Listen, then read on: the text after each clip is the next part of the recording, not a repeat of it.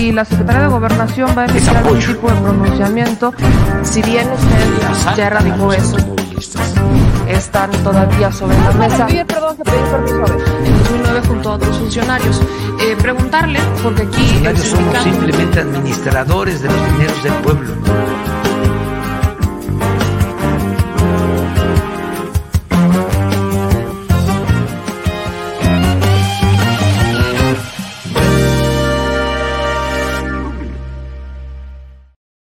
Muy buenos días. Ay, mi madre. Muy buenos días, chilitos de mi vida y de mi amor. Bienvenidos a este Detrás de la Mañana. Amigos, en la mañanera de hoy, mientras usted se va conectando. Ay, pobre Alasraqui. Pobre Carlos Alasraqui. Desde ya tiene un ratito que venimos platicando de este personaje, de este publicista, que ahora es youtuber, porque es youtuber. Bueno, Sí, sí es youtuber, sí es youtuber, seamos netas, es youtuber, Alarraqui. Este señor eh, se ha quejado del presidente López Obrador de 1500 maneras y utiliza la mentira, utiliza la mentira para trabajar. Y vaya, no, no, o sea, no tiene empacho en decirlo, ¿eh? No tiene empacho en decirlo, este señor. Es una persona que viene desde muchos años atrás apoyando a todos los adversarios del presidente López Obrador, a todos, a todos, con tal de que él no llegue. Ha sido clasista, ha sido racista, xenófobo y además bastante prepotente este señor. Venimos respondiéndole no a todo lo que dice, pero sí algunas cosas. Tergiversa videos para generar una opinión en su audiencia, que aunque usted no lo crea, al menos en YouTube son 350 mil personas. 350 mil personas, un poquitito menos de las que somos en este canal. Y creen todo lo que dice como si fuera su Dios. No cuestionan los videos que ven ahí, no cuestionan lo que dice este personaje, no nada cero. Lo único que hay es un odio sistemático hacia una persona que no comparte definitivamente ni sus ideales, ni su proyecto, ni nada. Pero lo único que existe es eso, un odio sistemático. Tristemente, tristemente, hay personas que basan su opinión del presidente López Obrador, su opinión del proyecto de transformación del país, su opinión de lo que pasa en México a raíz de lo que escuchan de este personaje. Y son de estos 20 millones. Lo idolatran, lo apoyan y se solidarizan con él.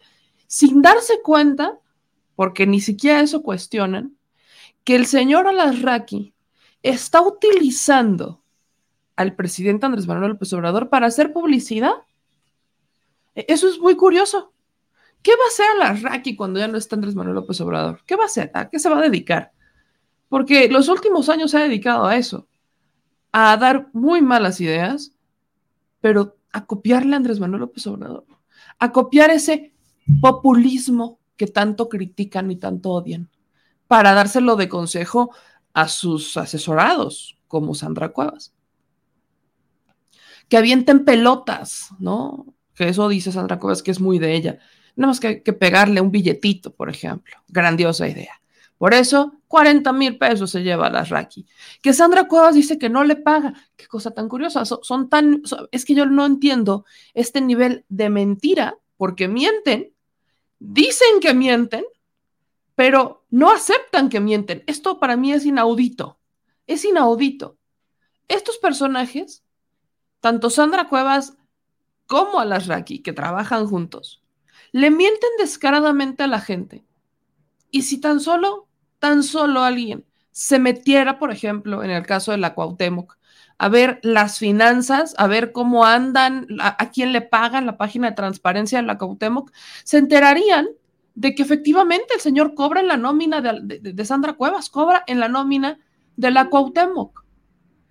Pero Sandra Cuevas dice que no, ahí está, ahí está la imagen. A las Raki cobra en la nómina de Sandra Cuevas, cobra en la nómina de la alcaldía Cuauhtémoc. Al menos lo hizo hasta marzo del 2022. Ahí lo dice. Y es una verdadera brutalidad, de verdad una brutalidad, que Sandra Cuevas salga a decir que no. Por eso luego me dicen, memes que no pongas sus videos, memes que no los veas. Mire, no lo hago porque me guste, no lo hago porque sea fan, ni siquiera estoy suscrita, ni siquiera lo sigo, creo.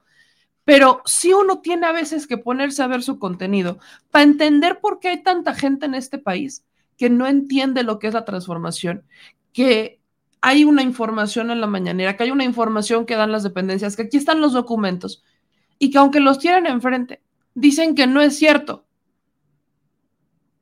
Que dicen que el presidente aceptó que quería más pobres, pese a que incluso portales que son de su confianza o que son referentes para ellos como animal político, lo han desmentido, porque si algo hay que reconocerle animal político, es que animal político sí desmiente cuando hay una, cuando tergiversan algún video, y lo ha hecho.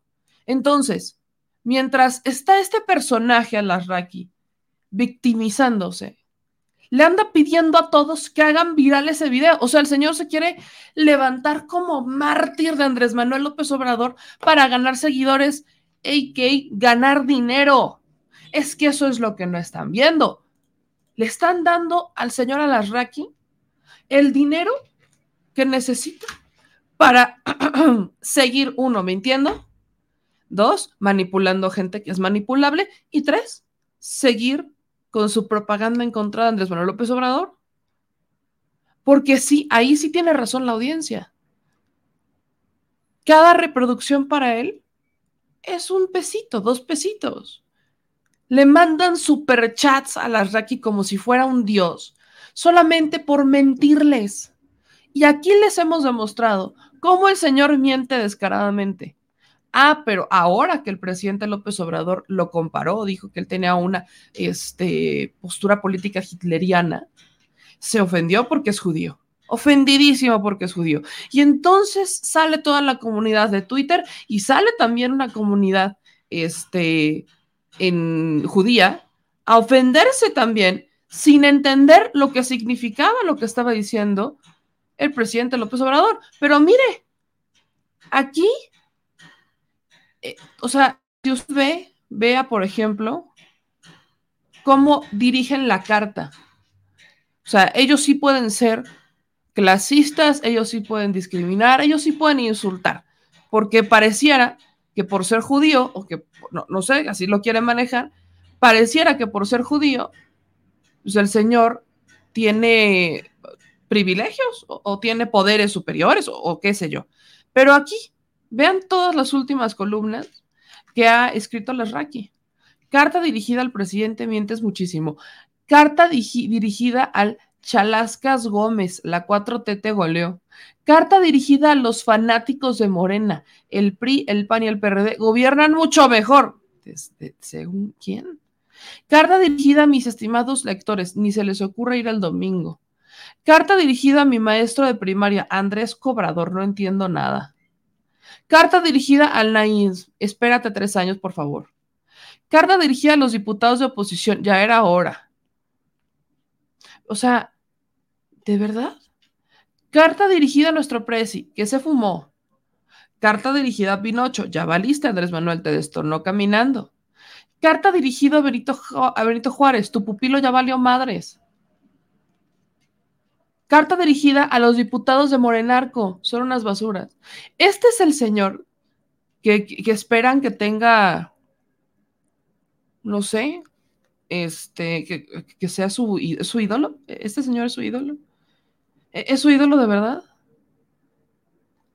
¿Es, ¿es en serio? O sea, aquí, vea, Concuerdo completamente con cartones, con Galindo Cartones. Vean nomás. Este es exactamente la imagen de la Raki. Exactamente es esto, la de la Raki. Un payaso que está pidiendo dinero, literalmente, para que hagan viral todas sus mentiras y para que hagan viral su victimización.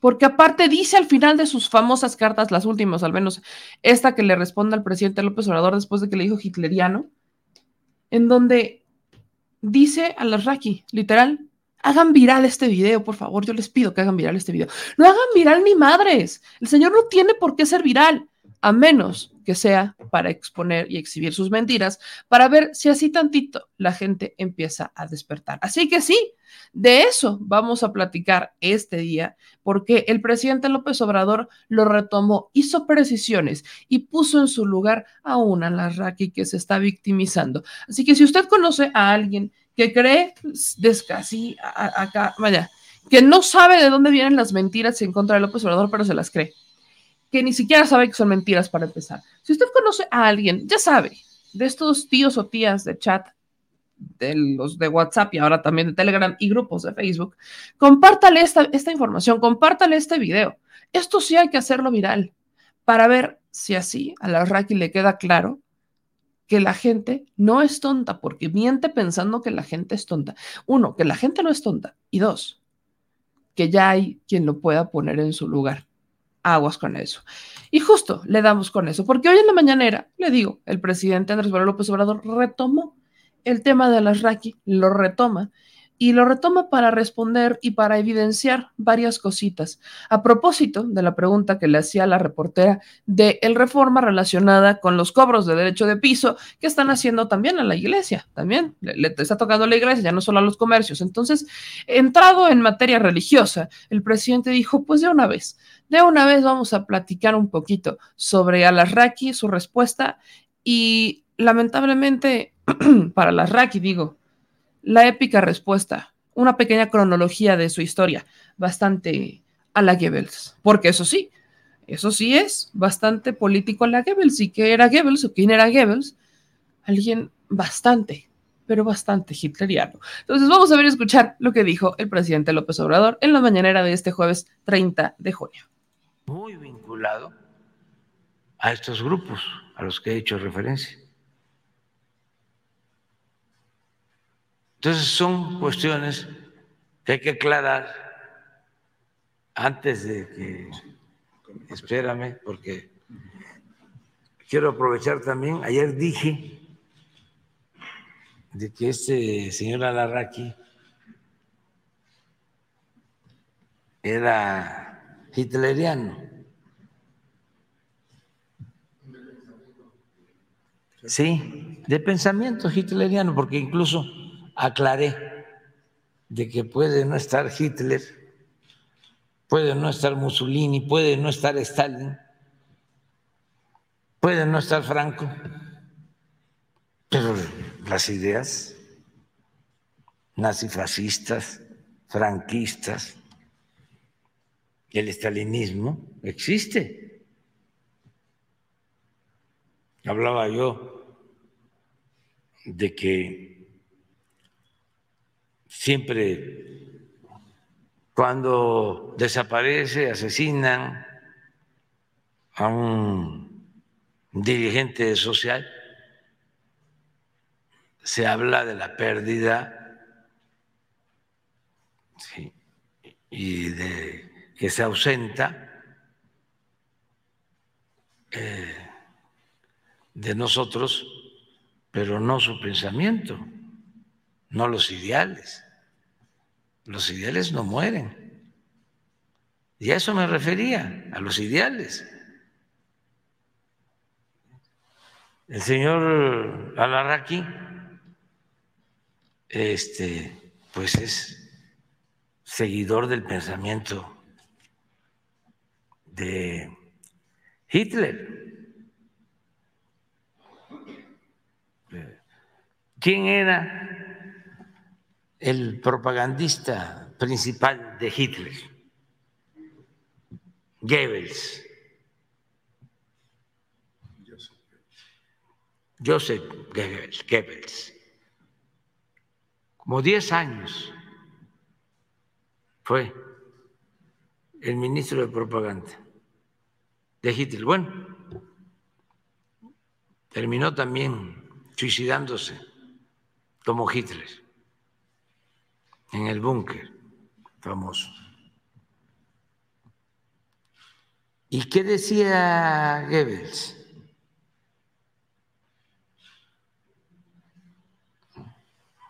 ¿O Goebbels no pertenecía al pensamiento hitleriano? no formaba parte de ese pensamiento. Decía que una mentira que se repetía muchas veces podía convertirse en verdad. Bueno, esa es la esencia de la estrategia del publicista o propagandista Alarraqui. No sé si tienes por ahí. Él mismo lo confiesa. Pero estos asuntos antes no se trataban, no se ventilaban. Y a ver si ponen... Yo respeto mucho a la comunidad judía. Lo considero ofensivo, la comunidad judía en México lo considero ofensivo. Y este, tengo muy buenos amigos en la comunidad judía. Marco Chabot, que es el presidente. Él firmó el pronunciamiento, sí. Eh, lo conozco desde hace 20 años. Eh, lo conocí en casa de don Isaac Saba, que era mi amigo, y de muchos este, de la comunidad judía, que son mis amigos, y son excepcionales, constructores, gente de trabajo, gente buena. Pero eso no quiere decir que toda la comunidad tenga este, una especie de patente de corso para poder este, dañar, afectar un movimiento de transformación, nada más por sus ideales, sus pensamientos, su conservadurismo y repito, su hitlerismo.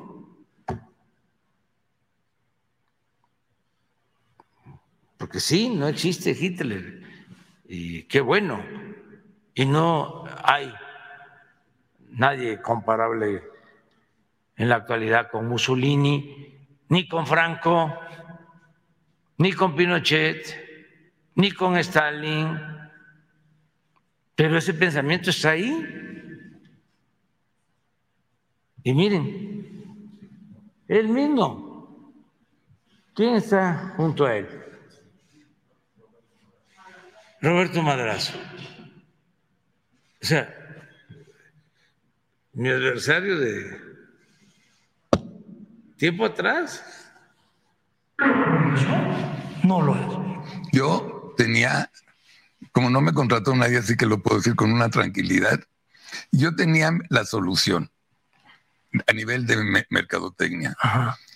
Esta campaña no se gana con, publicidad, se gana con propaganda.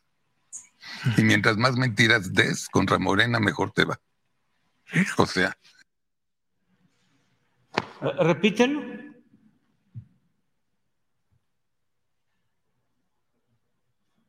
¿Comunicación? No lo es. Yo tenía, como no me contrató nadie, así que lo puedo decir con una tranquilidad, yo tenía la solución a nivel de mercadotecnia. Esta campaña no se gana con, publicidad, se gana con propaganda. Y mientras más mentiras des contra Morena, mejor te va. O sea. Ya. Déjala hasta ahí. Pero es muy larga la historia. Y además, yo hasta llamaría a los jóvenes que busquen bibliografías.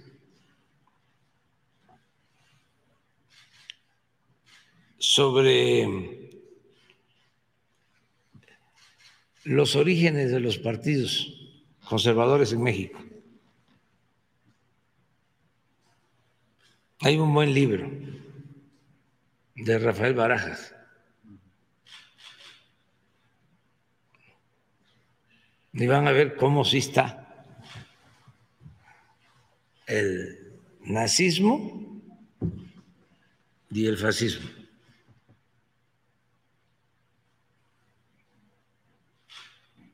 En el origen de los partidos conservadores.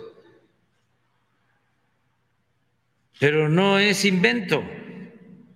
Estamos hablando de investigaciones serias, documentadas.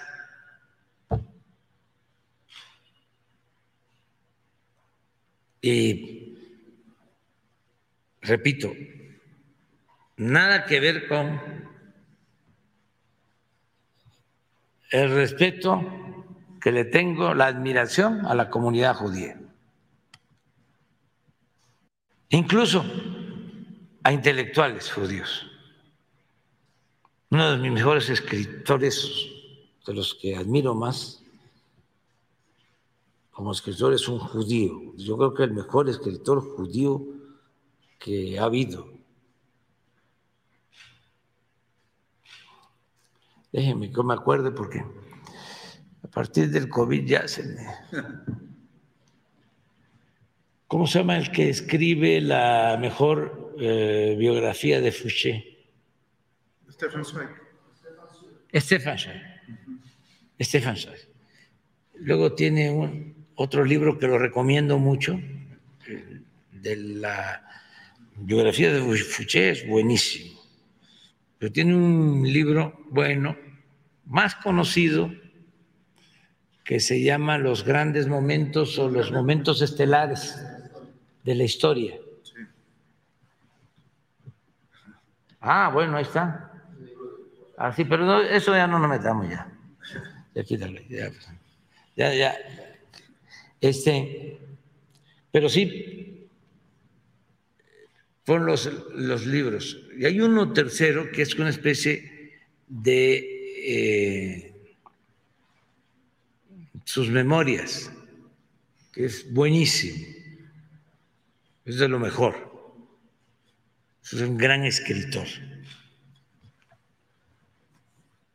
Em, que se llama ese tercer libro. Es una especie de autobiografía de él. Lo recomiendo mucho. Un gran, gran, gran escritor. ¿Cómo se llama uno de los mejores periodistas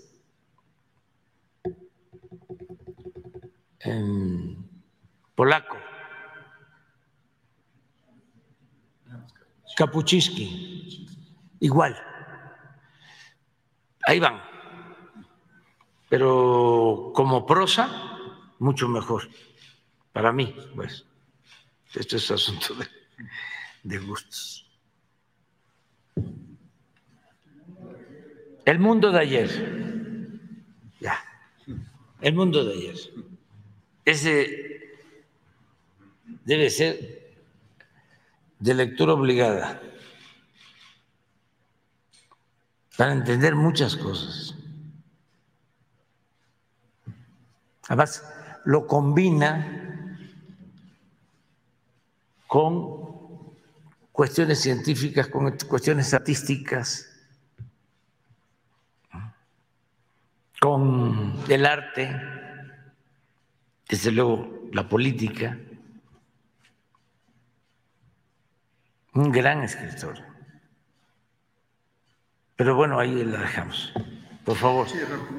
Ahí está la respuesta que da el presidente Andrés Manuel López Obrador sobre Carlos Alarraqui. Se aventó, se aventó bastante un fragmentito de historia, pero justamente ayer nos estaban diciendo en, el chat, este, mientras estábamos en México ambidiestro, que efectivamente este, a quien podíamos comparar con, con Goebbels era Alarraqui, porque sí, exactamente es su publicista. Y miren, aquí está Frank Aguirre que dice, ¿alguien le cree al, quién le cree al presidente? Millones, pero ¿quién le cree a Raki? También son cientos, no diría yo millones, no me voy a atrever a eso, pero sí son cientos. Ese es el tema, que lamentablemente o sea, dejé todo este fragmento que fue el fragmento de Arras, o sea, fue el fragmento de Alasraki para explicarle a la audiencia por qué es importante que estos personajes eh, sean desmentidos, porque sí tienen que ser desmentidos. Digo, perdón que lo diga. Miren, aquí está, por ejemplo, esta carta que manda la comunidad judía. Aquí está, la, publica Fernando Belauzarán y dice, eh, aparte de toda su solidaridad y demás, un presidente no puede decir tamañas pendejadas a, los, a la ligera. Ah, eh, dice, y, bueno, ay, Fernandito Belauzarán. Fernando Belauzara no puede decir tamaños pendejadas a la ligera. Creo que eso lo debería de aplicar. Pero bueno, aquí está esta carta de la Comunidad Judía de México, de tribuna israelita, en donde dice, la comunidad judía de México rechaza el uso del término hitleriano para referirse a cualquier persona. Toda comparación con el régimen más sanguinario de la historia es lamentable e inaceptable. Y dice aquí, está firmada por Marcos Chabot, presidente este Comité Central de la Comunidad Judía en México, Mauricio Lulca, director general, Comité General de la Comunidad Judía de México, Elías Ashar, presidente de Tribuna Israelita, y René Dayan, directora Tribuna Israelita. Son cuatro personas quienes firman esta carta eh, condenando que se refiere, o sea, que vaya, el término hitleriano no debería de ser utilizado para absolutamente nadie. O sea, que no se debería de usar para referirse a nadie porque este fue el régimen más sanguinario de la historia. Entonces, eh, vaya, es muy respetable, por supuesto, su opinión, pero vaya, a, las Raki sí se parece, o sea, sí, sí tiene algo de Goebbels. también sean honestos.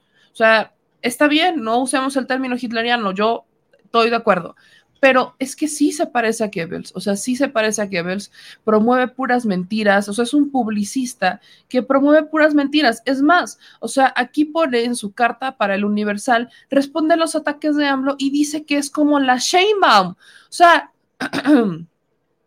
eso de la Sheinbaum también es como de la, la Sheinbaum, o sea, casi, casi lo, lo dice así y hablan de respeto, que no les enseñaron en su casa que para pedir respeto hay que dar respeto. No, eso no, o, quizás no, no los educaron, no sé. Es que es una pregunta seria, quizás no educaron al Señor y no los educan y pues yo aquí ando pidiéndole peras al olmo. Creo que sí le estoy pidiendo peras al olmo, pero es que lo, vaya, la Sheinbaum despectivo, neta, la Raki. O sea, vaya, que cuánta solidaridad entre la comunidad judía, no se pasen, denos un ejemplo, por ejemplo. No, hombre, aguas. Pero bueno, esto fue parte de la mañanera que se presentó el día de hoy, donde el presidente Andrés Manuel López Obrador, pues evidentemente eh, le puso en su lugar a este personaje que muy lejos, y lo digo honestamente, muy, muy lejos está de representar una fuerza o una fortaleza para no sé quién, concuerdo mucho con mi querido Julián Atilano cuando dice, busquen cualquier programa de Alasraki y van a encontrar una cantidad de insultos, mentiras, agresiones, misoginia, racismo, xenofobia. Van a encontrar todo este tipo de, de lenguaje y de argumentos. ¿Eso están defendiendo? Están defendiendo, porque vaya, si eso están defendiendo, entonces no vengan a ningún lado, no se victimicen, no pueden, no tienen autoridad moral para victimizarse. Cuando ustedes hacen lo mismo o peor, aguas, porque las abuelitas nos enseñaron y las mamás bien educadas y los papás bien educados nos enseñaron que el que se lleva se aguanta. El que se lleva aguanta las. El que se lleva aguanta Sandra Cuevas. El que se lleva se aguanta Javiercito Lozano. Que de antemano una disculpa porque es poblano. Aguas con eso. Y bien, bien decía Goebbels, por eso quiero citar a Goebbels. Una mentira que se repite muchas veces puede convertirse en verdad. Y esa es exactamente la estrategia de Carlos Alarraqui que usted escuchó hace un minuto. Y si no, regrésele regrésele tantito y va a escuchar lo que dijo Alasraki, lo va a escuchar dos veces, lo que dijo Alasraki frente a Madrazo. Y el chiste se cuenta solo, frente a Madrazo. Vaya Madrazo. Alasraki decía, yo tengo la solución. Esto no se trata de publicidad, sino de propaganda. Entre más mentiras digas de Morena, ganas. Entonces, si esto se va a tratar a punta de mentiras, que no se enoje a la Raki cuando alguien le invente algo, porque le repito, el que se lleva, se aguanta. Y bueno, esto no fue lo único que ocurrió en la mañanera, pero sí me quiero poner aquí a leer uno que otro este, comentario que viera, vienen personas como por ejemplo Sotopuma Soto, o había estaba por aquí otro Frank, y por aquí son varios, ¿no? Son varios. No lo voy a leer, pero sí lo pongo en pantalla. Este tipo de personajes que sobre todo están en Facebook, aguas, ¿eh? Sobre todo están en Facebook, por eso tenemos que fortalecer esta red, porque en Facebook es en donde más mentiras propagan, es en donde más se creen, o sea, hagan de cuenta que Twitter es en donde todos nos peleamos, vamos al tiro. Facebook es en donde hay más personas, este, o hay muchas, no voy a decir más, hay muchas personas que están en contra del presidente López Obrador, porque ahí es en donde más se cosechan las fake news. Es ahí en donde en Facebook es, es un planterío de fake news ahí se siembran y se cosechan. ¿Por qué? Porque la gente, la gente tiende a creer más en la comunidad, en alguien que conoce, en alguien que tiene cerca.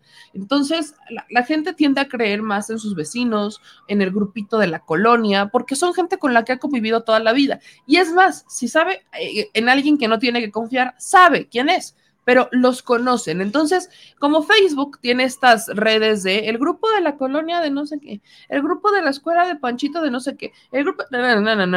Bueno, como Facebook tiene todos estos grupos, ahí es en donde se empiezan a cosechar las fake news, porque es gente que se conoce y luego empiezan a interactuar con otras personas que quizás no conocen, pero empiezan a generar una identidad porque los conocieron en cierto grupo, entonces eso les da como ciertas garantías de que es una persona real.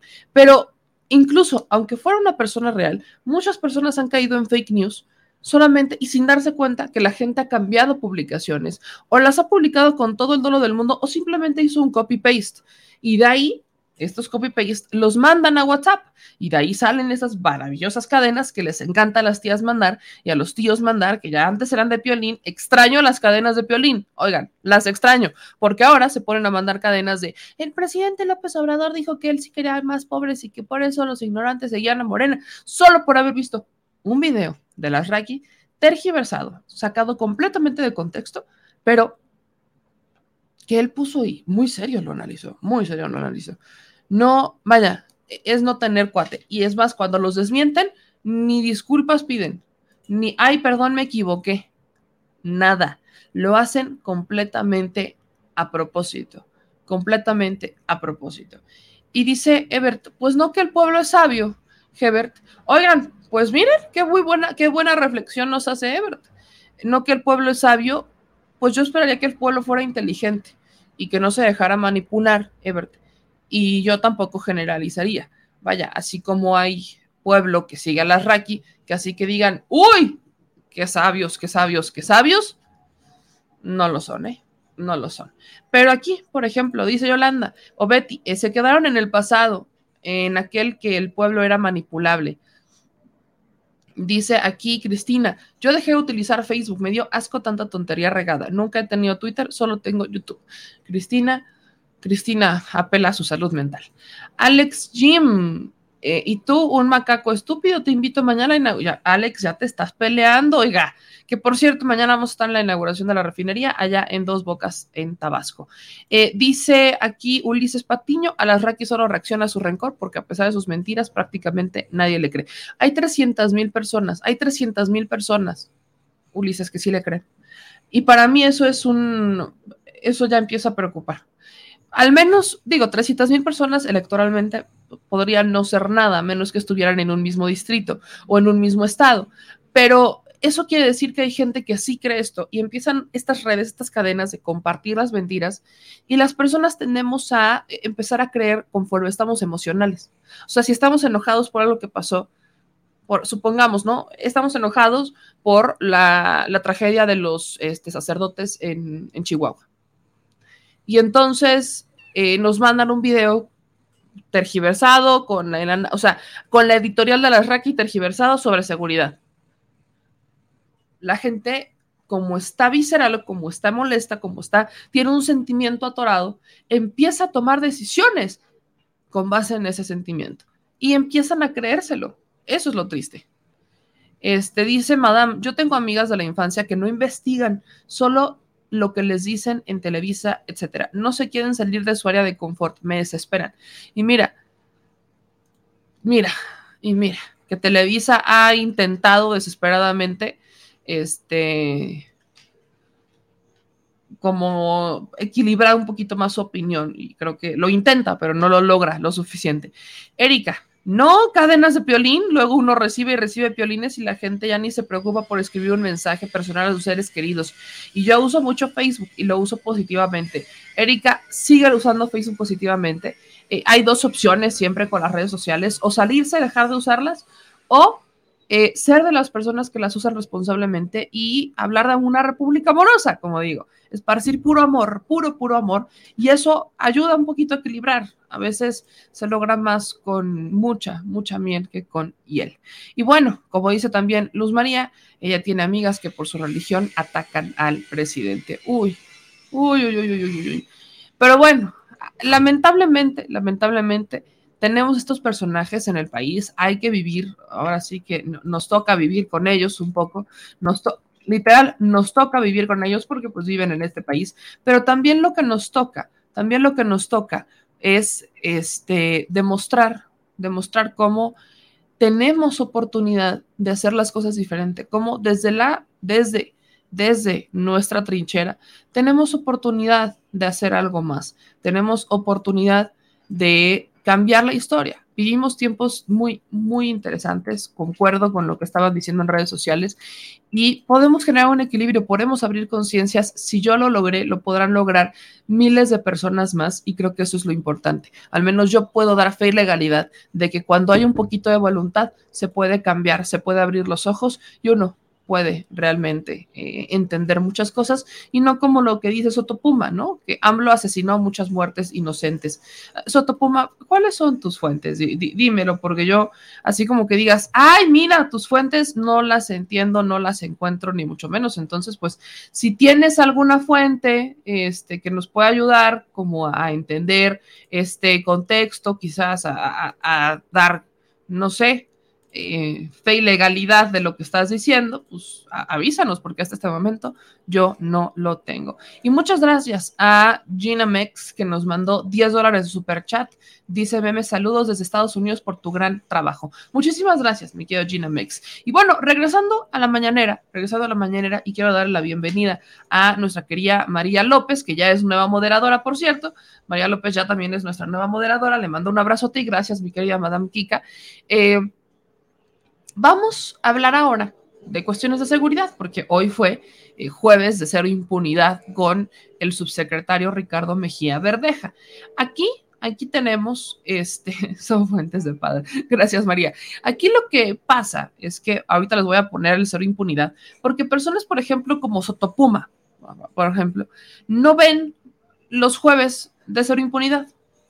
Porque claro, por supuesto que ha habido asesinatos, claro que hay crimen y claro que hay impunidad. Por supuesto que todavía hay impunidad, pero la impunidad, ¿qué creen? No depende del presidente Sotopuma. La impunidad depende de la, del sistema penal, la impunidad depende del sistema de justicia mexicano. Y yo sé, yo sé que quizás no sabes, pero hay tres poderes en este país oficiales, el poder ejecutivo, el legislativo y el judicial. Cada uno tiene una chamba y no se pueden meter unos en otros como para solicitar el presidente no puede llegar y le puede decir a un juez, quítate, ahora yo voy a dar una sentencia. Con permiso, eres inocente, eres culpable. O sea, no va a pasar. Nos encantaría, nos encantaría que el presidente, al menos Andrés Manuel López Obrador, tuviera un poder magnánimo para llegar y quitar a los jueces, revocar amparos, liberar personas. Vaya, nos encantaría, ¿sí o no? Nos encantaría que, que pasara, pero no pasa, no puede pasar. Por eso existe división de poderes, por eso existe cada uno, cada uno está en su punto, en su lugar. Hoy decía el presidente Andrés Manuel López Obrador, porque hay que recordar que el caso de eh, el actual ministro presidente Arturo Saldívar ya está por llegar a su fin, su, su periodo en este, como presidente de la Suprema Corte de Justicia de la Nación está por llegar a su término. Y aunque el Partido Verde puso sobre la mesa la posibilidad de que Arturo Saldívar se quedara al menos hasta que terminara la administración de Andrés Manuel López Obrador para continuar, ¿no? Para continuar con la política de cambio en el Poder Judicial, eso no iba a pasar, porque la ley así lo dice, no puede pasar, es un periodo de cuatro y punto. Entonces sale Saldívar, está por salir Saldívar, todavía no, pero está por salir, y Saldívar, eh, tristemente, vemos que, eh, pues no sabemos quién lo va a... vaya, no, no tengo ni la más mínima idea de quién va a ser el que entre en el relevo de Saldívar. No, simplemente no lo entiendo. Pero decía el presidente que quien vaya a hacer el relevo de Saldívar tiene que ser como él, honesto. Mire, aunque ya el presidente Andrés Manuel López Obrador hizo algunos nombramientos y ya, se, ya, ya hay al menos cuatro personas, tres mujeres y un hombre que son ministros en este momento, vaya, a propuesta en las ternas del presidente López Obrador, al menos uno, y es el único hombre, es el que me da muchas dudas, y es el que podría llegar, y es Carranca. Carranca es este personaje que, vaya, a pesar de muchos de nosotros, ha propuesto que a cabeza de vaca prácticamente se le libere, se y viva México. Por eso me preocupa, por eso me preocupa eh, el caso de Carranca, porque podría ser él, o sea, es una de las cartas fuertes que está dentro de la Suprema Corte y podría ser él. Y Carranca sí fue terra, estuvo dentro de la terna del presidente López Obrador, fue el primero, o sea, literalmente se sentó Andrés Manuel López Obrador en la silla presidencial y le dijeron, necesito que me pases tres nombres para la terna y pasa tres nombres, ahí estaba el de Carranca, lo pone, lo pone y entonces ya dentro gana. El Senado lo vota y lo, lo, lo, este, lo avalan como ministro de la Suprema Corte. Fue el primero que entró eh, ya propuesto por el presidente López Obrador. Las otras tres son mujeres. Las otras tres son mujeres que eh, también, también han tenido votaciones que para nosotros podríamos debatir, por supuesto que sí, pero no, no, yo no había visto, al menos, y no he visto ninguna de ellas tres, una votación, o al menos una propuesta de votación en donde prácticamente exoneren a cabeza de vaca porque recordemos que el tema del desafuero de cabeza de vaca, la acción de constitucionalidad sigue, sigue en, el, en la Suprema Corte y todavía no se decide. Entonces, él podría, él podría ser uno. Entonces, eso preocupa. Pero vaya, el presidente mencionaba que necesita ser una persona honesta. Esto queda literalmente en manos de los ministros, no queda en manos de nadie más. Nadie puede intervenir, el presidente no puede llegar, no se va a poner esta, no, sé cómo se llama, esta, el, la capita negra y se va a sentar y va a decir, bueno, ahora soy juez y yo decido que vayas tú. No puede pasar. Entonces, para que lo tengan también sobre la mesa, eso no puede pasar. Y por eso nos preocupa bastante, nos preocupa bastante quién pueda llegar. Pero el presidente hoy retomaba también el caso de los sacerdotes. Recordemos que esta ha sido una eh, tragedia, un asesinato que ocurrió en Chihuahua, en donde se cuestiona mucho las autoridades locales, las autoridades locales de Chihuahua, porque, eh, miren, uno, el chueco, que es el presunto, y debemos decir presunto, lo repito, solamente porque así nos los exigen los términos legales, porque hay testigos y demás. El chueco es una persona que durante mucho tiempo ha tenido una actividad criminal. Ya tenía órdenes de aprehensión, la gente sabía que se dedicaba y con todo y todo, el señor estaba financiando equipos de béisbol, ¿no? Pierde su equipo de béisbol y entonces va y asesina a un guía de turistas. Como intentaron salvarlo dos sacerdotes jesuitas ahí en Chihuahua, entonces también los mató a él, a ellos, a los dos sacerdotes, y se va se da la fuga. Pero este señor, durante muchos, muchos años, durante mucho tiempo, estuvo campantemente libre, con una orden de aprehensión, y las autoridades locales sabían, es más, tampoco era difícil ubicarlo, porque financiaba, estaba financiando, patrocinando equipos de béisbol. ¿Ok? Bueno. Total, que esto se le ha cuestionado mucho a la autoridad local. Y los sacerdotes, ¿no? Hubo particularmente un sacerdote eh, jesuita que decía que ya no podemos más abrazos ni balazos, porque ya no alcanzan los abrazos para cubrirnos de los balazos. Esto, esto es lo que proponía este sacerdote. Evidentemente este mensaje llega al presidente Andrés Manuel López Obrador y en este mensaje, pues el presidente le responde a los sacerdotes y les dice, que él no puede hacer nada más. Pero vamos a ver y escuchar lo que dijo el presidente Andrés Manuel López Obrador hacia los sacerdotes de la comunidad judía. No actuaba con tolerancia, pero eso no son capaces de decirlo los eh, sacerdotes. Y no generalizo.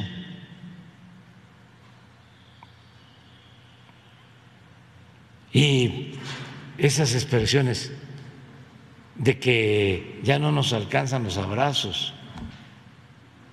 ¿Qué quieren entonces los sacerdotes?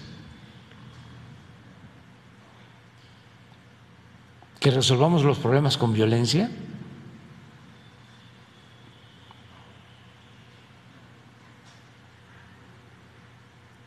Vamos a desaparecer a todos, vamos a apostar a la guerra.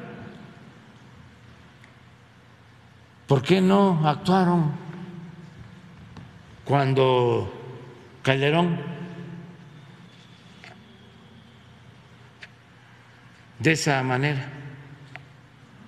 ¿Por qué callaron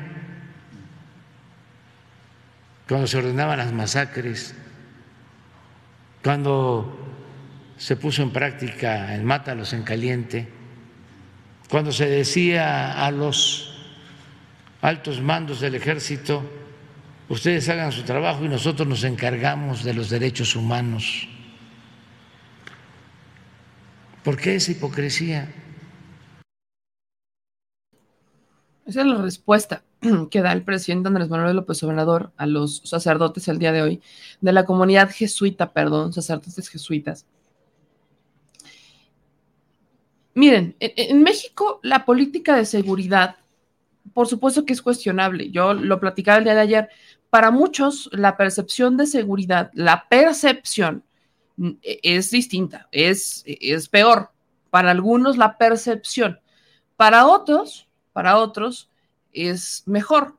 Esto es, esto no podemos generalizar porque es, es una cuestión de percepción, meramente percepción. Entonces, si vemos las cifras de seguridad que nos otorgan cada 20 de mes, cada 20 de cada mes, encontramos que, pues vamos a ver una tendencia a la baja. ¿Qué quiere decir esto de tendencia a la baja, meme? Bueno, el presidente Andrés Manuel López Obrador le ha apostado a una estrategia en donde con los programas sociales, con la Guardia Nacional, incrementando los efectivos de la Guardia Nacional y con inteligencia, se pueda llegar a los delincuentes, se les pueda detener. A o sea, a los generadores de violencia que pueden ser, vaya, sanguinarios, no sanguinarios y demás. Aquí pareciera que la gente lo que quiere es que el presidente Andrés Manuel López Obrador detenga las cabezas de las redes criminales. Y vaya, claro que sería claro que, claro que sería, eh, vaya, ideal que, por ejemplo, detuvieran al líder del cártel Jalisco Nueva Generación y que detuvieran no solamente al líder, porque aquí es en donde viene el, punto clave, no es solamente detener al líder, es detener a los generadores de violencia, porque cuando tú quitas a la cabeza, los ratones empiezan a disputar la silla de la cabeza. Es exactamente lo que pasó en tiempos de Andrés Manuel, de Felipe Calderón, perdón.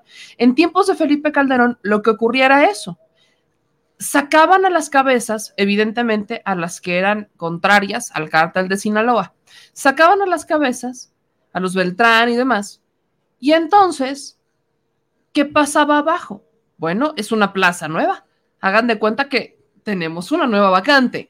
Y empiezan, empiezan a disputarse, empiezan a disputarse por esta vacante, por la vacante grande, por ver quién va a ser el manda más, porque el negocio sigue mientras exista un consumo, va a haber negocio. Esto es un tema de oferta y, de oferta y demanda.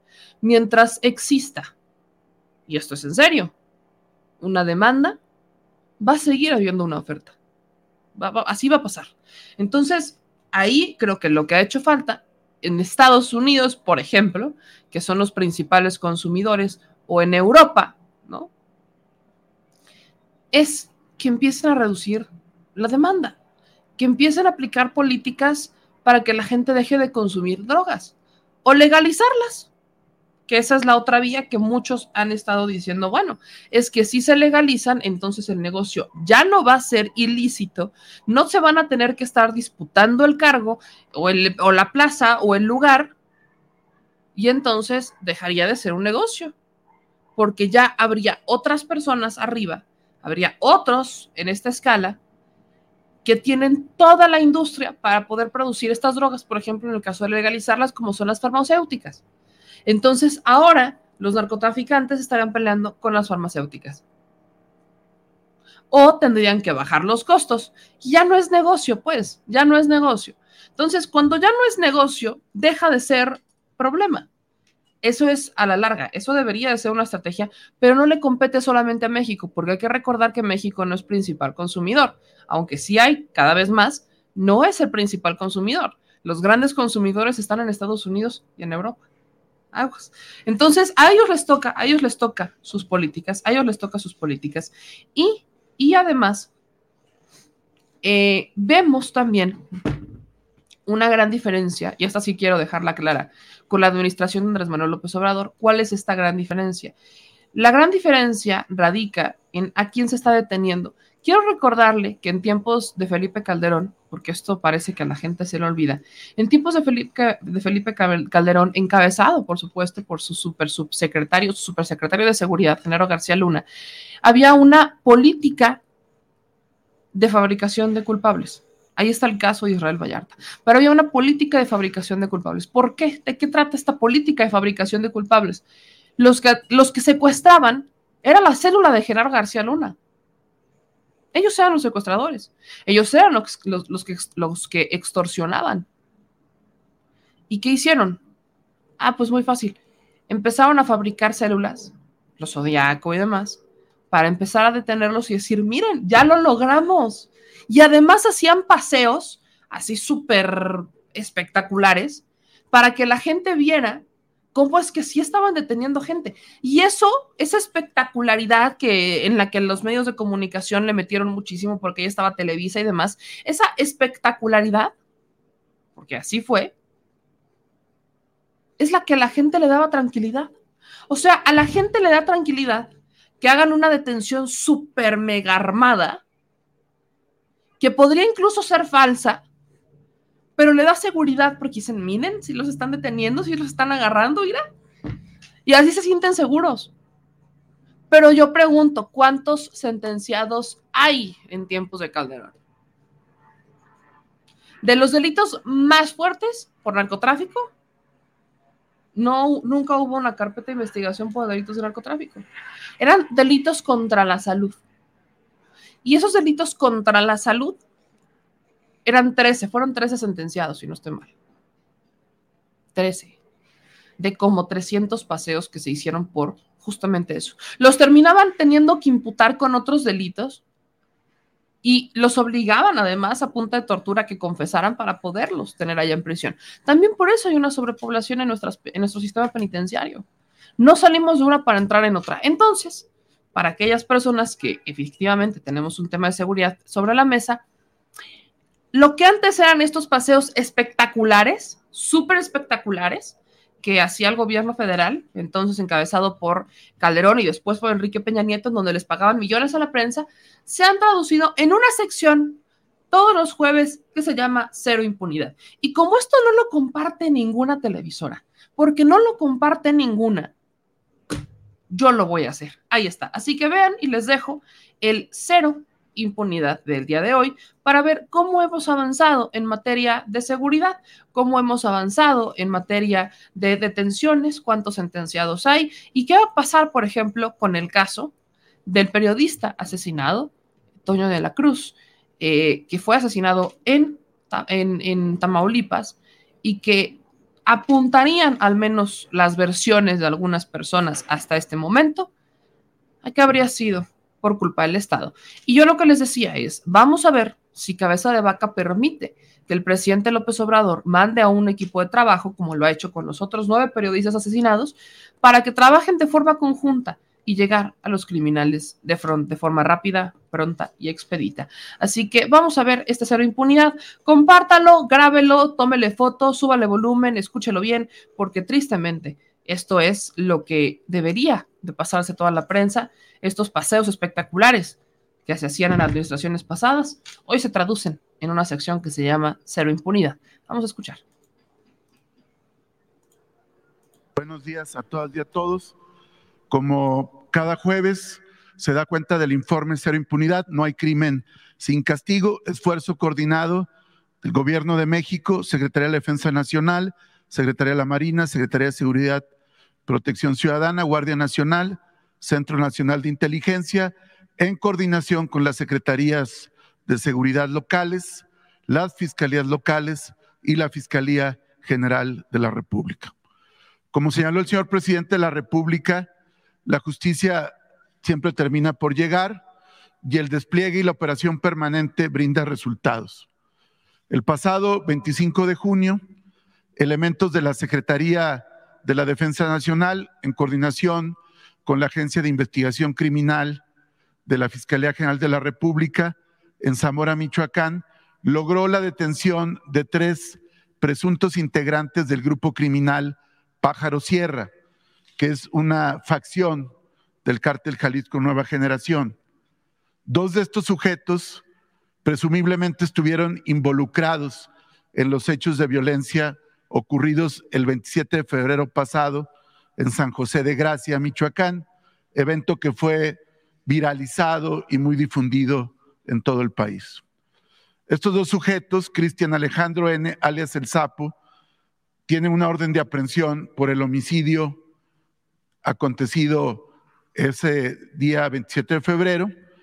Hay una boleta de recompensa por parte de la Fiscalía General de Michoacán y es el mismo caso de Antonio N., que está en el mismo supuesto. Siguiente. Estas tres personas, dos personas junto con otro masculino, fueron detenidos en ese puesto de revisión. Se les aseguraron cinco armas largas, entre ellas un fusil Barrett calibre 50, un arma corta, lanzagranadas y demás instrumentos eh, que utilizan para sus actividades criminales, vehículos, chalecos tácticos en general. Siguiente. Esta es la boleta de recompensa individualizada por cada uno de los seis presuntos culpables del homicidio de San José de Gracia. De los seis ya hay dos detenidos. Se continúa el despliegue para poder detener a los otros cuatro. Siguiente. Ustedes recordarán que esto fue el evento que por instrucciones del presidente de la República y de la secretaria Rosa Isela Rodríguez nos constituimos en el punto junto con el gobernador eh, Ramírez Bedoya, el fiscal Adrián López y estuvimos eh, estableciendo un grupo permanente que ha seguido vinculado a estas tareas. Siguiente. Este fue el evento que fue cubierto donde diferentes disputas entre facciones del cártel Jalisco Nueva Generación, entre Alejandro N., alias el Pelón, Abel N., alias el Viejón, y José N. el Chepe, eh, ocasionó eh, venganzas y diferentes eventos criminales. En primer término, Alejandro N. habría, habría privado de la vida al hermano de Abel, alias el Chepe, y en represalia, cuando Alejandro fue al velorio de su señora madre en San José de Gracia, habrían hecho el evento donde finalmente lo asesinaron. Como antecedente también, previamente Alejandro N. habría eh, también asesinado a un hermano de Abel. Siguiente. Desde el despliegue que se ordenó en esta operación para dar con los responsables de San José de Gracia, el ejército mexicano y la Guardia Nacional establecieron una fuerza de tarea importante en toda la región que colinda entre Jalisco y Michoacán. Como resultado de esas operaciones, además de los dos sujetos ya detenidos, hay 24 generadores de violencia más detenidos en Manzanilla de la Paz, Santa María del Oro, San José de Gracia y Mazamitla, que se les han logrado asegurar de igual manera armas largas, cargadores, cartuchos, chalecos tácticos, drogas y vehículos. Siguiente. Con relación al operativo de búsqueda de José N. alias El Chueco en Chihuahua, en Urique, en la parte de Chihuahua y de Sonora que colinda, a partir del homicidio lamentable y reprobable de los dos sacerdotes jesuitas, Javier Campos Morales y Joaquín César Mora Salazar, así como del guía de turistas Pedro Eliodoro Palma Gutiérrez, ocurrido el pasado 20 de junio, a partir de la participación del ejército mexicano en coordinación con las autoridades locales de Chihuahua, en especial la Fiscalía Local, hay un despliegue permanente que permitió, primero, recuperar los cuerpos de las víctimas, pero como aquí el presidente instruyó, eso no significa cesar la investigación, mucho menos cesar la búsqueda y dar con los responsables. En consecuencia, a partir de estas operaciones, del día 25 al 28 de junio, se han logrado detener 11 personas vinculados a la célula criminal de José N. alias El Chueco, tres de ellos familiares directos. Se continúa con la búsqueda para la detención de José N. alias El Chueco para esclarecer este caso, que no haya impunidad y castigo a los responsables. Siguiente. Sigue vigente desde luego la boleta de búsqueda y localización del autor material.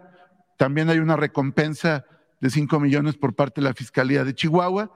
Y decirles también que además de los detenidos se ha logrado asegurar armamento de alto calibre, vehículos explosivos, chalecos tácticos, entre otros aditamentos criminales en toda la región de Urique y el área cercana a Sonora. Siguiente.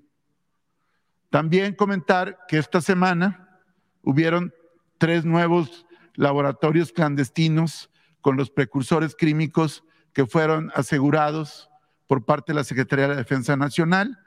Se estima que estos tres laboratorios durante un mes producirían 7.200 kilogramos de metanfetamina, lo que equivale a 7 millones 200 mil dosis.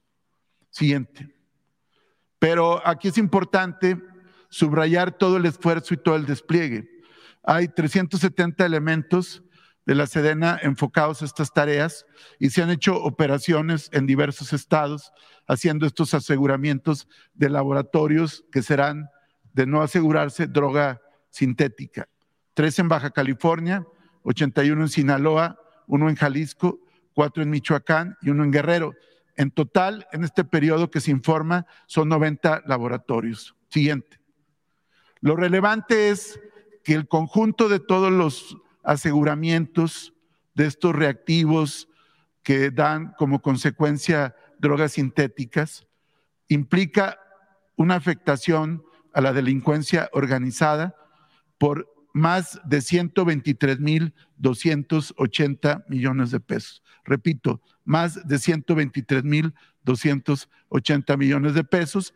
Y aquí, como se puede apreciar, para no detenernos mucho, son 23.756 kilogramos de sosa cáustica, 2.631 eh, litros de metanfetamina y algunos otros reactores y condensadores. Siguiente.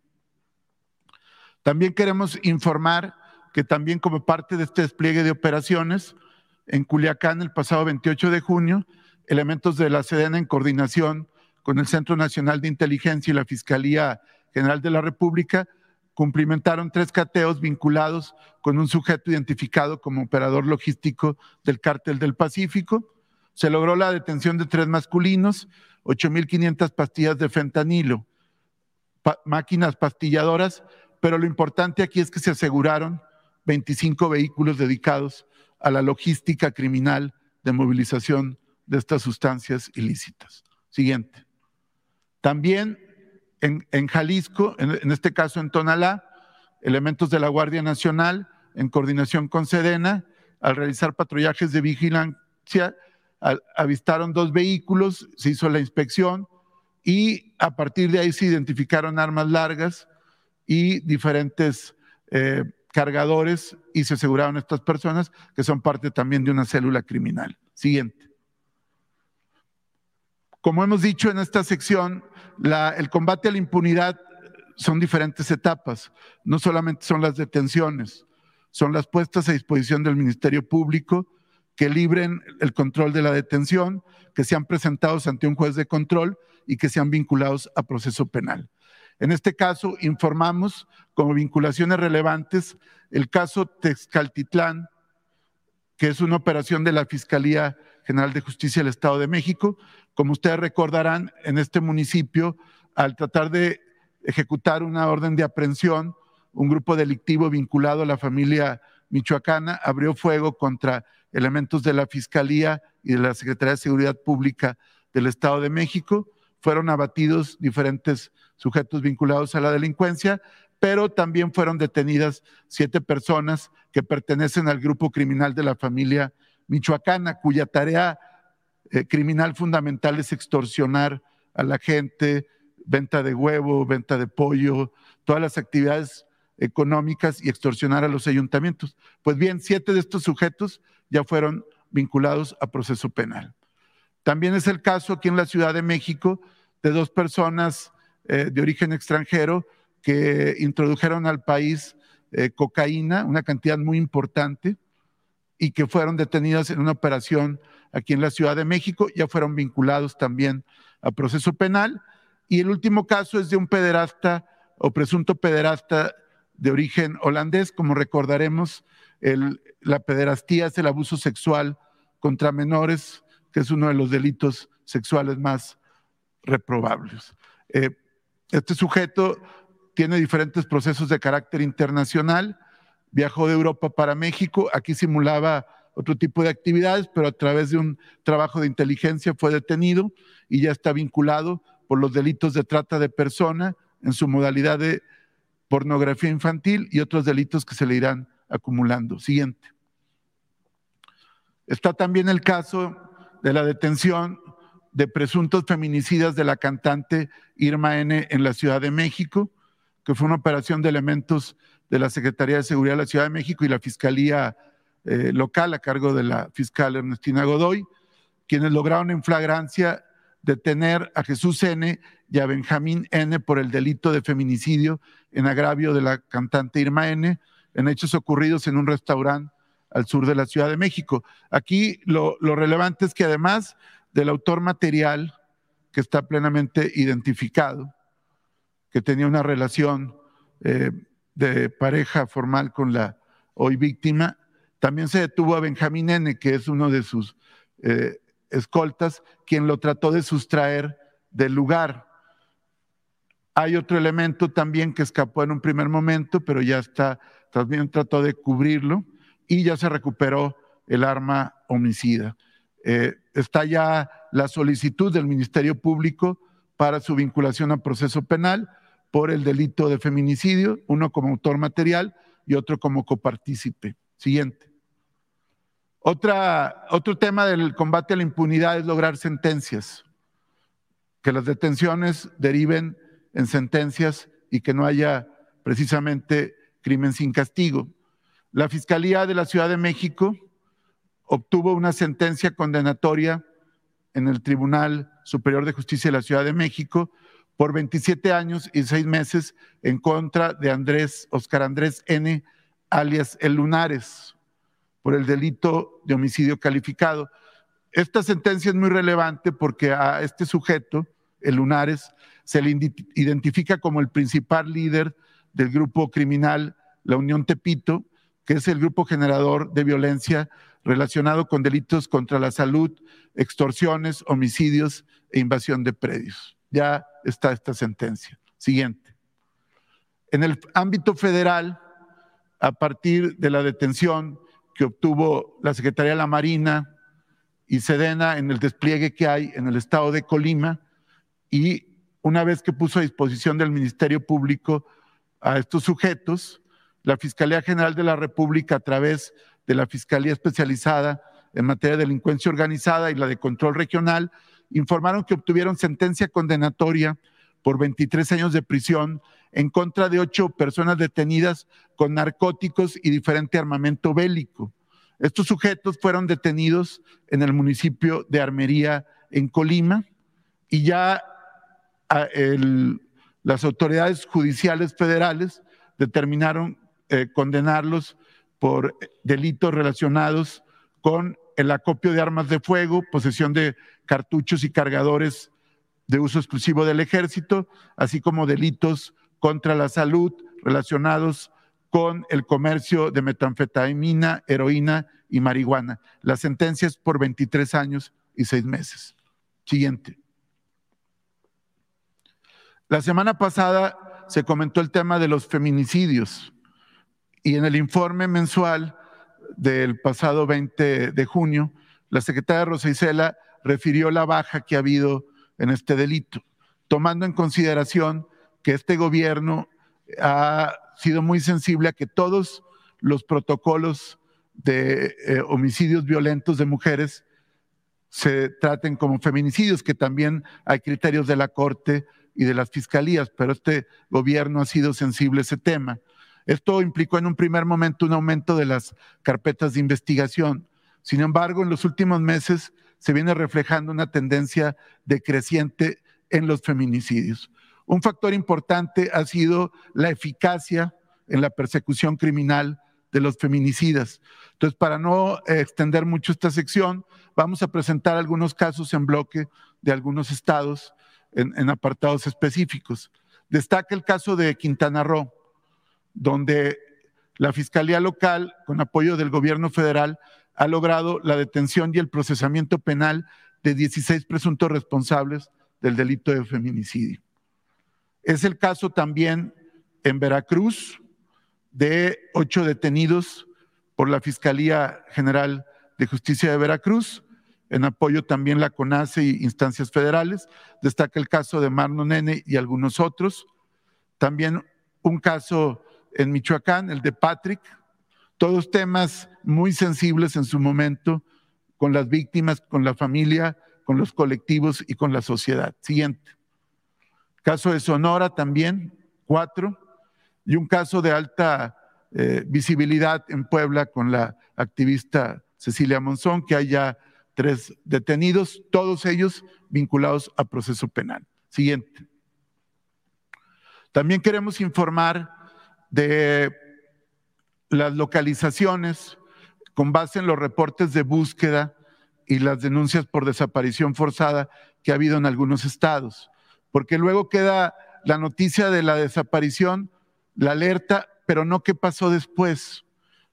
Y la inmensa mayoría de los casos Afortunadamente, las víctimas o las personas no localizadas son encontradas con bien y recuperadas para su familia.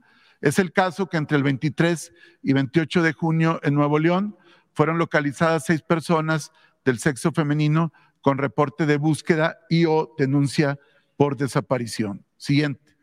Un caso que destaca y que habla de la buena coordinación entre la Fiscalía General de Justicia de Oaxaca, el gobierno de México a través de la Secretaría de Seguridad, CNI y la CONACE es que se ejecutó la búsqueda y localización en el mes de junio de 39 personas inicialmente reportadas como desaparecidas o no localizadas, 13 hombres y 26 mujeres.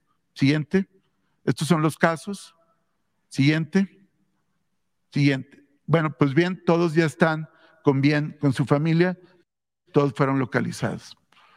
Dándole seguimiento al caso de Devani Susana Escobar Basaldúa en Nuevo León, queremos informar que el día de ayer, como parte de la colaboración permanente que hay entre el Gobierno de México y la Fiscalía de Nuevo León, se realizó un nuevo cateo eh, al motel donde eh, acontecieron los hechos para seguir eh, nutriendo las pesquisas y las indagatorias. Y precisamente el día de hoy, 30 de junio, ya la Fiscalía General de Justicia de Nuevo León está solicitando al Poder Judicial que obsequie ya la exhumación, que ya está concertada, y se prevé que entre el día de hoy, mañana, primero, el 2 y hasta el 3 de julio, inclusive, el grupo de especialistas que está ya arribó a la ciudad de Monterrey y que se va a trasladar al municipio de Galeana, en Nuevo León, para la exhumación del cuerpo de Devani Escobar. ya está ahí para poder determinar con certeza a partir de peritajes y de la homologación de los dictámenes forenses cuál fue la causa del deceso de lamentable de Devani Escobar. Siempre se está en contacto con don Mario Escobar y Dolores Basaldúa, los padres de Devani. Y aquí está el cuerpo que está ya sentado en Nuevo León. Es un equipo interdisciplinario. Está el Instituto de Ciencias Forenses del Tribunal Superior de Justicia de la Ciudad de México, a quien mediante un oficio de colaboración la Fiscalía de Nuevo León le pidió intervenir. Hay un especialista de ONU Mujeres, eh, perito sobre todo él por sus capacidades forenses, que es un, especialista forense. Hay un equipo legista de la Fiscalía de Nuevo León. Hay también de la eh, Universidad Autónoma de Nuevo León, del área de medicina. Y hay especialistas también aquí de del propio gobierno federal. Eh, estaremos informando en su oportunidad. Siguiente. Eh, también, eh, como ayer se dio a conocer, el lamentable y reprobable homicidio en Ciudad Victoria del periodista tamaulipeco Antonio de la Cruz. Este evento fue a las 9.15 horas afuera de su domicilio. Dos sujetos armados se presentan a bordo de una motocicleta y eh, descargan cinco proyectiles de armas de fuego, eh, asesinando a Antonio de la Cruz y, e hiriendo gravemente a su hija Cintia. En un primer momento la noticia había sido que Cintia había perdido la vida, posteriormente se pudo aclarar, es parte del, del vértigo de la información. Sí se sigue en estado delicado y la esposa de Antonio no estaba en el lugar del evento. Antonio reportero del periódico era reportero del periódico Expreso, también era eh, vocero o, titular de comunicación social de Movimiento Ciudadano en Tamaulipas. Las notas periodísticas de él eran más relacionadas con el campo y, la y el clima, aunque también hay algunas que tienen que ver con temas más de carácter eh, de cuestionamiento autoridades eh, de carácter local. Y hasta el momento no se tiene conocimiento que el periodista haya sido amenazado con anterioridad, no estaba incorporado al mecanismo de protección de personas defensoras de derechos humanos y periodistas. No obstante lo anterior, el subsecretario Encinas, a través del mecanismo, ya están en comunicación y van a, apoyar a la viuda. Comentar que eh, por instrucciones eh, de la superioridad, se estableció comunicación también tanto con la Fiscalía Local de Tamaulipas, pero también con la Fiscalía General de la República, la cual queremos destacar ahí el trabajo de la Fiscalía, del fiscal y de la, titular de la Fiscalía de Derechos Humanos, porque a través de la Fiscalía Especial para la Atención de Delitos Cometidos contra la Libertad de Expresión, de manera inmediata abrieron una carpeta de investigación y se constituyeron ayer mismo por la tarde un grupo de ministerios públicos, peritos y policías investigadores. También ya el día de ayer se giró oficio por parte de la FGR para solicitar la atracción de esta investigación, de esta carpeta y todos sus anexos para que la Fiscalía lleve el caso. Y la Fiscalía General de la República ya solicitó al gobierno de México a través de la Secretaría de Seguridad y Protección Ciudadana y la CONACE que contribuya a la investigación de este doloroso caso. Siguiente. Para dar cuenta de, de los eventos, como nos lo ha instruido el presidente, siempre con transparencia y siempre buscando la resolución de los casos, informar que con base en las actuaciones ministeriales, en los testimonios de las familias y en los diferentes eh, antecedentes, nosotros podemos establecer que en este año han habido 10 casos de compañeras y compañeros periodistas asesinados, de los cuales 26 casos hay detenidos y algunos de estos hay órdenes de aprehensión y están pendientes de su ejecución. 19 de los detenidos ya están vinculados a proceso penal, bien como autores materiales, copartícipes o autores intelectuales. Siguiente. Son los casos que aquí ya se han comentado en varias ocasiones de José Luis Gamboa, que hay un vinculado proceso ya detenido, está pendiente ejecutar otra orden de aprehensión. El caso de Margarito Esquivel, que aquí es importante señalar que aunque no se, se siga insistiendo, siguen las investigaciones complementarias, siguen los juicios corriendo y evidentemente esto tendrá que concluir en una sentencia condenatoria. Son los casos de María de Lourdes Maldonado, es el caso de Eber López, es el caso de Juan Carlos Muñiz en Fresnillo, todos con, con detenidos. El caso de Armando Linares en Zitácuaro y el caso de Luis Enrique Ramírez en Culiacán, están las órdenes de aprehensión en ambos casos y está todo el despliegue de búsqueda y, y esperamos ya pronto poder traer noticias como lo hicimos hoy con el caso de San José de Gracia. El caso de las compañeras Yesenia y, y Sheila, ya hay cinco detenidos, esto en Cozoleacaque, y por último el caso de Antonio de la Cruz.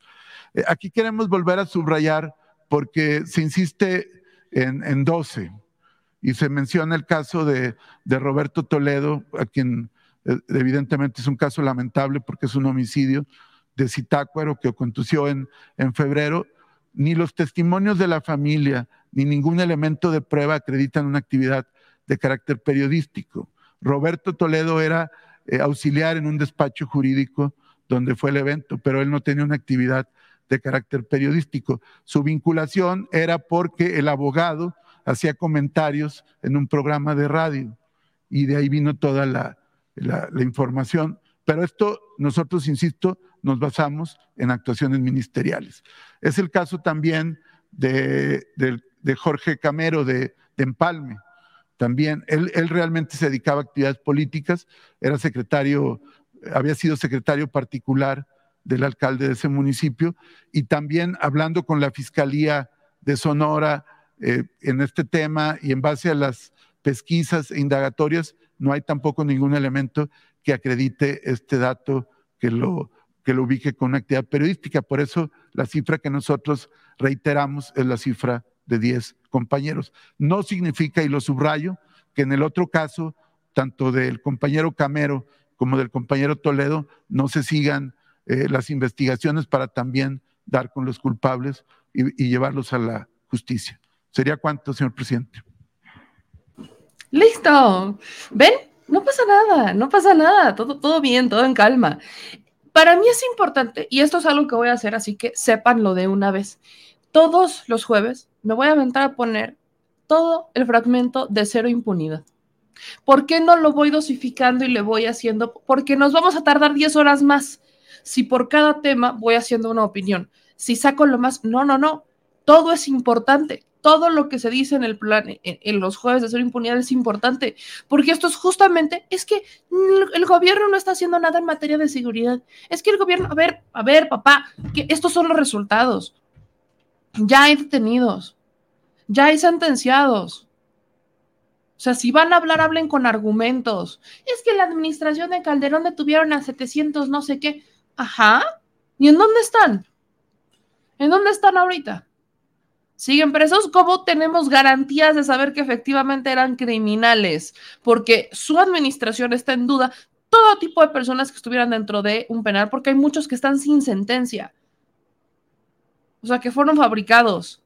100 mil personas dentro de los penales federales, federales, 100 mil sin sentencia. De la administración de Calderón, porque llevan más de 10 años ahí. Ah, caray. ¿Se nos va a olvidar eso? Eso se nos va a olvidar, seguramente. Por eso, por eso es que para mí era importante ponerles este segmento completo. Hay gente que le aburre ver toda la mañanera. No, no es toda la mañanera. Es al menos, sí, quizás unos 40 minutos de información importante. Y ojalá durara dos horas, porque eso quiere decir que a cada rato van a estar metiendo cada vez más personas. ¿Cuántos detenidos? ¿Cuál es el seguimiento que se están dando los casos? O sea, esto es lo que queremos saber si nos preocupa tanto la seguridad de este país, también tenemos que estar informados de lo que está pasando, cuántos sentenciados, cuántos detenidos, cuál es el avance de los casos. En el caso de Devani, por ejemplo, ya van a este a este a exhumar el cuerpo de Devani el día de hoy, 30 de junio, y vienen los especialistas. ¿Por qué van a exhumar el cuerpo de Devani Escobar? Porque hay dos autopsias que dicen cosas completamente distintas y se necesita una tercera para salir de dudas, para ver qué es lo que pasó, porque la Fiscalía del Estado de Nuevo León, el, el doctor que hizo la primera autopsia, se le olvidaron varias cositas dentro de la autopsia.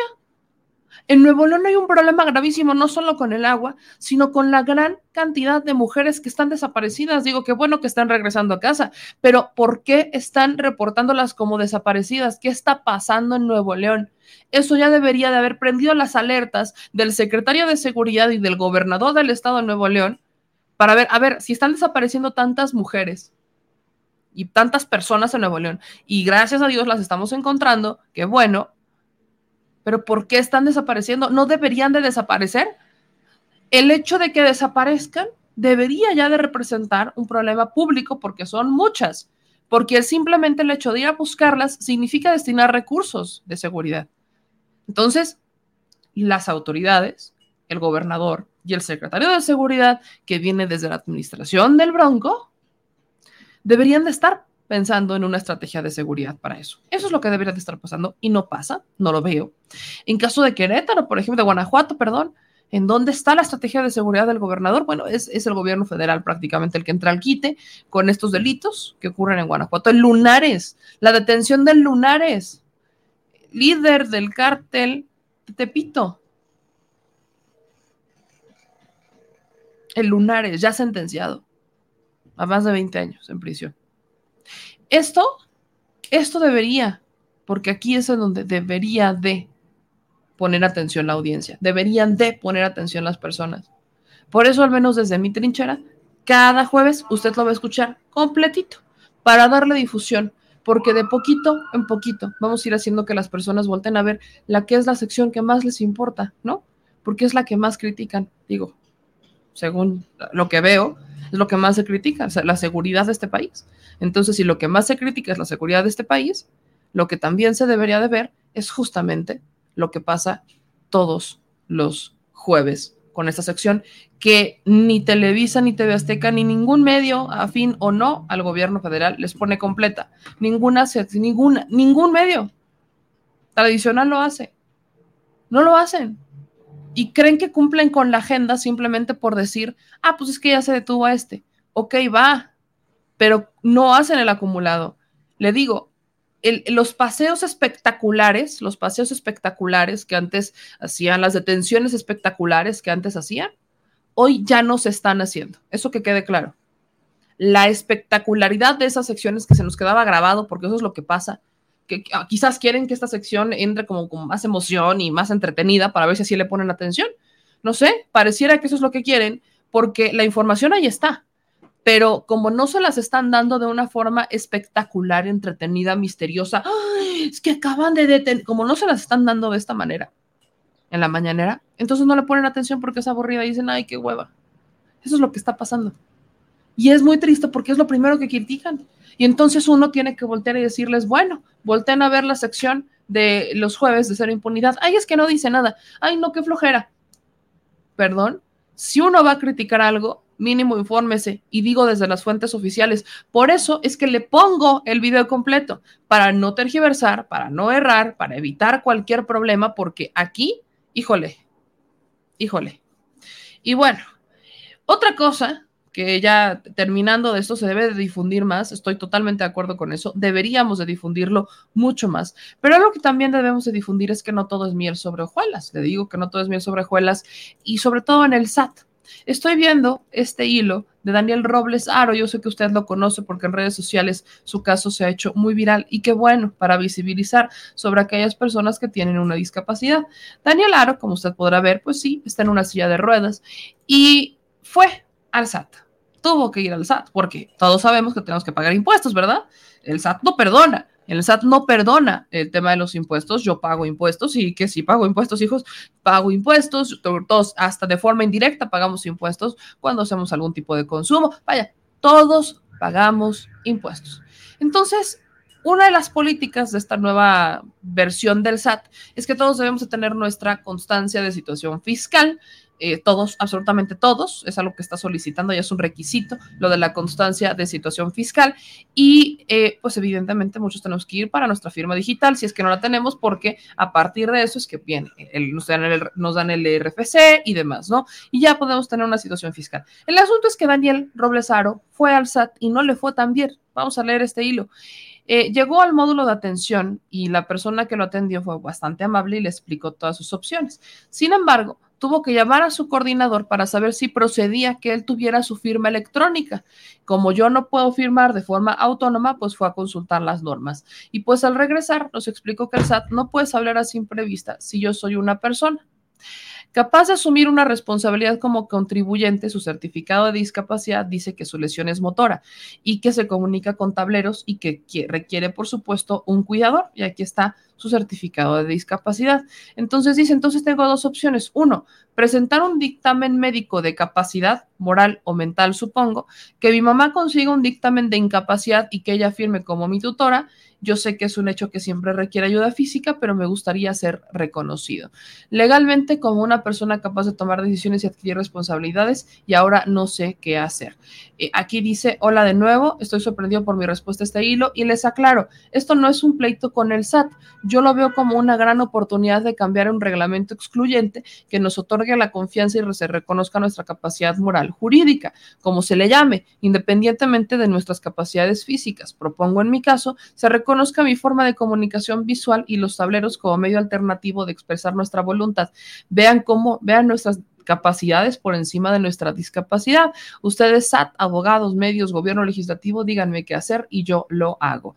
Y dice, gracias de nuevo a Astillero y a Frisi por las lecciones de vida que ustedes ya saben. ¿no? Ahora, ¿Qué quiero decir aquí? Evidentemente, vaya, sabemos que es complicado que una persona con una discapacidad eh, pueda eh, tener la oportunidad, en el caso de Daniel, de hacer esta firma, ¿no? De, firmar y demás. Pero vamos a poner ciertos temas sobre la mesa. Yo sé que el SAT, y esto es evidente, requiere, y sobre todo porque estamos hablando del fisco, requiere tener una certeza jurídica de que la persona que está firmando es efectivamente la persona. En el caso de Daniel, yo sé que le tiene toda la plena confianza a quien es su cuidador, que siento, tengo entendido que es su mamá. Entonces, en este caso, su mamá, que es su cuidador, sería la que firma. Pero el SAT piensa mal siempre. Entonces, el SAT siempre piensa mal al grado de decir, es que, pues, qué tal que te hacen un fraude, que hay alguna tranza y demás, y eh, necesitamos tener la certeza de que eres tú, porque si te tenemos que acusar de algo o lo que sea, pues tenemos que tener la certeza de que eres tú y no nos vayan a salir con que es que yo no fui, fue ETT. Más o menos por ahí va el tema del SAT. Es algo lo que es un trámite personal, eso sabemos que es un trámite personal. Pero esto, creo que el caso de Daniel debería de poner sobre la mesa una nueva forma. Vaya, están las huellas dactilares, hay varias maneras, creo que podríamos explorar estas nuevas formas para que personas con discapacidad que pueden pagar impuestos, porque en el caso de Daniel creo que él recibe muchos donativos evidentemente tiene que estar registrado para poder deducir el tema de impuestos y demás. Creo que el SAT tiene una oportunidad de oro para ver de qué manera pueden apoyar a personas con discapacidad para que tengan su propia identidad, para que ellos tengan su propia identidad y sean reconocidos ante la autoridad, ante el SAT. Creo que sería histórico, sobre todo porque una persona no es así como de, ay, yo quiero ser reconocido por el SAT. Al contrario, muchos queremos no ser reconocidos por el SAT.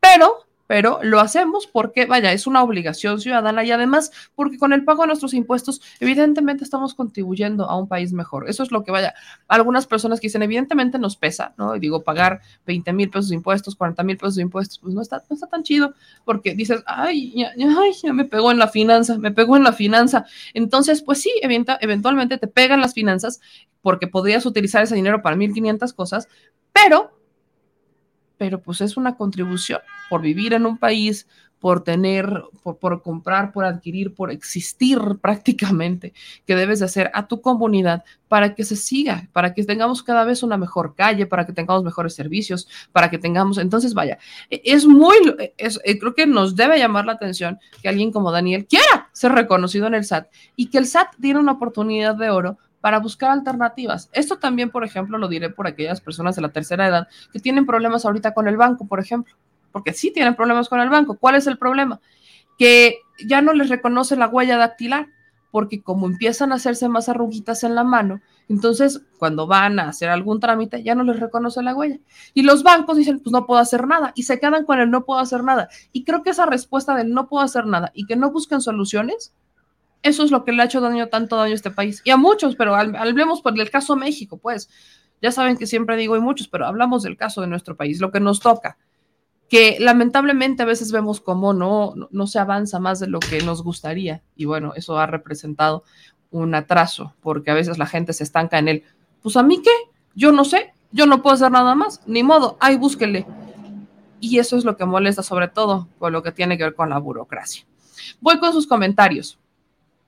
Dice Leinad, si pagas 40 mil es porque tus ingresos son de cientos de miles. Dice, desde el destierro de los olvidados, buen tema para la mañana. Carlos Cisterna, responsable, joven, admirable. Dice Jaime, este conservador Alasraqui, dueño de empresas de publicidad, es el principal asesor de prianistas. Este se basa en desprestigio, el engaño y la mentira, donde aduce que entre más mentiras, mejor. Por eso es el martirio. Lili Telles, Xochil Gálvez, Alito Moreno, Marco Cortés. El detalle es que lo está, los está empujando al basurero. Y los machuchones no pagan, como bien dice este Héctor Moret. Luego acá en otro comentario, este, lo que pasa es que no le aventamos sus croquetas rápido a esos bots para que dejen de ladrar y se vayan temprano. Este otro comentario por acá dice Nat, ese certificado nos lo piden hasta para los apoyos de gobierno y gratuita, gratuidad, perdón, es y es un rollo obtenerlo, dice Nazi. Luego aquí en otros comentarios, usar el iris, dice Carlos Cisterna, usar el iris, los datos biométricos, por ejemplo. No digas que pagas 40 mil, no, yo no los pago, no, yo no los pago. No, o sea, yo lo ponía como ejemplo de pagar 40 mil, 20 mil pesos de impuestos. O sea, vaya, lo ponía simplemente como un ejemplo del pago de impuestos, pues. O sea, vaya, duele, claro, y lo ponía bajo este aspecto de duele, pero ojo, hay un tema con, por ejemplo, Salinas Pliego. Imagínense, el que tiene todo, o sea, el que no le pesa, por ejemplo, pagar 40 mil, 20 mil pesos, vaya, 100 mil pesos, no le pesa. Imagínense lo que ha pasado a este grado para que sus empresas, Grupo Electra y todas estas empresas, simplemente no las paga. O sea, él dice, yo sí pago los impuestos, pero mis empresas, pues ni modo, porque había un esquema, había una dinámica con estas, estas empresas que, vaya, les condonaban los impuestos, estaba esta política de condonar los impuestos. Ahora incluso hasta tenemos esta dinámica del sistema del simplificado, en donde te permiten pagar menos impuestos. Evidentemente es un rollo, sí, sí es un rollo para algunas personas, pero pues hay que hacer los trámites como va. Yo apenas acabo de sacar mi nuevo certificado este, del SAT, ya adhiriéndome a este esquema simplificado, que es para los que no, o sea, para las personas que no generan estos miles de millones de impuestos en donde prácticamente entramos todos. O sea, al menos diría yo, el 90% de la población mexicana entra dentro de este sistema simplificado que ayuda a la ciudadanía a pagar menos impuestos. Pero es lo que les decía, el hecho de que al menos antes, antes alguien que no podía pagar el impuesto, ahora que lo pueda pagar y paga un peso. Son contribuciones al Estado. Es nuestra forma de regresarle al Estado y de ayudar a que tengamos mejores calles, mejores servicios y demás, ¿no? Creo que eso es importante. Luego, este, ¿y por qué no puso un ejemplo menor? Pues porque evidentemente pagar mil pesos o pagar dos mil pesos, para muchas personas podría decir, ah, pues no pasa nada. O sea, pagar mil pesos, dos mil pesos de impuestos, pues dice, bueno, pues ahí está, ¿no? O sea, e, es simplemente una contribución, pero claro, habrá muchas personas que estemos pagando dentro de estos rangos. Dice Santiago Gallegos, me ve con la tecnología muchos trámites que eran de un día ahora se han vuelto una tortura. Y entonces, ¿en qué mejoró? Ejemplo, voy a renovar mi INE y la cita es para el primero de agosto. Solo la cita, dice Santiago. Este, y estoy de acuerdo. Mm, dicen aquí en otros últimos comentarios que ya nos vamos. Santiago Sánchez, muy buenos días, saludos desde San Blas, Nayarit. Eh, dice Fabricio, yo no estoy de acuerdo, el pensamiento es libre y es una libertad de expresión. Es como decir que se elimina la palabra conquista por la sumisión de España a los pueblos indígenas. Es como, estás hablando del término hitleriano, Fabricio, supongo, para ponerlo en contexto.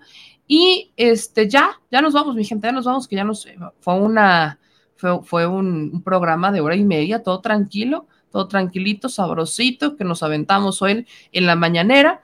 Y pues gracias a todos los que nos están viendo, a los que se aventaron que dijeron, Ingesu, me voy a aventar el cero impunidad otra vez o me lo voy a aventar por primera vez completito, porque ahí es en donde está la información, ahí está la información que muchos necesitamos para poder, para poder eh, dar argumentos, debatir con argumentos, sobre todo en materia de seguridad, que el argumento que usa el presidente cuando dice es que veníamos así de Calderón, vaya, por supuesto que es discursivo, pero veamos los hechos, Vaya, no repitamos ese argumento, veamos los hechos, sabemos que es así, pero en los hechos, ¿dónde están los hechos? Ahí están, en el cero impunidad. Me preguntan mucho, meme, ¿qué le puedo decir a los que nos dicen que el presidente López Obrador siempre se basa en el pasado para justificar que no está haciendo nada ahorita? Bueno, es que sí está haciendo. Y ahí están los hechos, en el cero impunidad, ese que tanta flojera le da a la gente a veces escuchar completito. Este, y bueno, al menos desde nuestra trinchera ponemos nuestro granito de arena. Eh, dice Hipólita, estoy en la fila virtual para generar firma electrónica desde el 30 de mayo y al efectuar estoy en el lugar 5000, en la madre, en la madre, creo que es más fácil que vayas. Eh, dice Mapachín, soy contribuidor cautivo, empleado, me cobran casi la tercera parte de mi sueldo en impuestos, sirven para pagar servicios, ahora no me pesa tanto. Vea, como dice Mapachín. No hay citas en el SAT. Ay, mi madre, no hay citas en el SAT. Está esto ya se le, miren, ya se le, ya se le presentó al presidente en la mañanera el tema del SAT y dijo que iba a pedir que fuera Raquel Buenrostro a la mañanera para explicar qué está pasando y si hay algún trámite que está alentando el proceso, que se elimine. Eso fue lo que dijo el presidente. O sea, ya eliminémoslo. Bye. Punto. Así que vamos a ver qué es lo que va a pasar, ya que el presidente da esa instrucción y vamos a ver qué hace Raquel Buenrostro y esperamos, por supuesto, que vaya a la mañanera. Por lo pronto, ya nos vamos. Yo le agradezco a todas y a todos que nos acompañaran en este espacio detrás de la mañanera. Nos vamos a ir, ¿no? Dice Leinat que yo también lo hice en línea y el de mi mamá y no tardamos, nos tardamos cinco días porque se tardaron en respondernos, pero fueron cinco días el tema de la firma electrónica, la renovación. Entonces, bueno, eh, fueron cinco días, cinco, cinco días nada más. Este, y bueno, todavía a mí no me toca, todavía voy bien. Pero bueno, nos vemos por la noche, mi gente linda. Este, de la noche ya desde Tabasco, como le decía, ya no despidámonos de este micrófono, al menos por estos días, porque nos vamos para Tabasco. Entonces, este, ya pendiente, mi gente bonita, bella y preciosa, yo le agradezco como siempre que esté pendiente de nuestros programas, que esté pendiente de nosotros y que por supuesto nos apoye para llegar allá. Ayer, este, unos ángeles de la guarda, diría yo, unos chilefans, nos ayudaron con estos este, pagos que teníamos que hacer, con el pago, por ejemplo, del teléfono y demás, que bueno, eh, eran importantes debido a nuestra gira por Centroamérica. Se nos elevó muchísimo el costo del celular por el tema del Internet. Pero bueno, en la noche ya vamos a estar desde Tabasco, hay nueva refinería, nos vamos a dos bocas, nos vamos a dos bocas. Y Lorena, gracias. Voy a, ¿sabes qué? Voy a buscar a Julián Macías. Voy a ver si me pasan su teléfono para poderlo entrevistar en el programa, porque tiene mucha información importante sobre las redes sociales para que nos haga todo sentido Así que gracias, hoy partimos, espero, no más bien, no espero. No voy a perder el vuelo, lo decreto porque yo soy experta en perder vuelos, así que no voy a perder el vuelo para Tabasco y por eso ya nos vamos. También vamos a estar un ratito con mi querido Vicente Serrano, pero por lo pronto les mando un beso a todas y a todos y pónganse me truchas, ¿eh? Pónganse me truchas, que hay mucho que hacer desde nuestras trincheras. Yo soy Meme Ñamé, les mando un beso gigante, enorme, bello, divino y precioso y gracias a todos por sus donativos, por sus aportaciones y por seguirnos en las redes sociales. Aquí les dejo un video de cómo pueden ayudarnos a y con superchats, con donativos y demás, cómo pueden mandarnos a nuestras distintas cuentas. Y si usted tiene duda, mándeme correo electrónico y ya ahorita se los voy respondiendo. Les mando un abrazo, nos vemos por la noche en Tabasco. Adiós.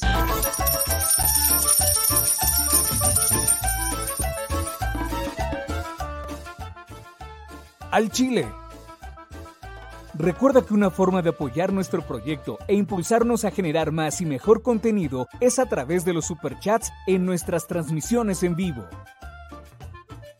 Solo tienes que dirigirte al recuadro donde escribes mensajes, darle clic al símbolo de moneda, colocar los datos de tu tarjeta bancaria, el monto a donar y de forma inmediata se verá reflejado en un recuadro de color con el mensaje de tu preferencia. Otra manera, por si no nos alcanzas a ver en vivo, es ir a la descripción de nuestro video de YouTube, darle clic a la liga de PayPal y repetir el proceso como en los superchats. Ese recurso llegará directo a nuestra cuenta bancaria. En Facebook también puedes apoyarnos de forma mensual. En el inicio de nuestra página encontrarás el botón Quiero colaborar Ahí podrás adquirir una membresía que nos impulsará a seguir combatiendo la infodemia desde esta plataforma. Y si eres de los que no confía en la tecnología, puedes hacer un depósito o transferencia a nuestro número de tarjeta Banamex, desde cualquier establecimiento, banco y hasta tu aplicación móvil. Anótalo. El número es 4766-8415-9203-0897. Recuerda, esto es completamente voluntario. Y es una forma de apoyar e involucrarte más con este proyecto independiente. Hazlo tuyo y comparte.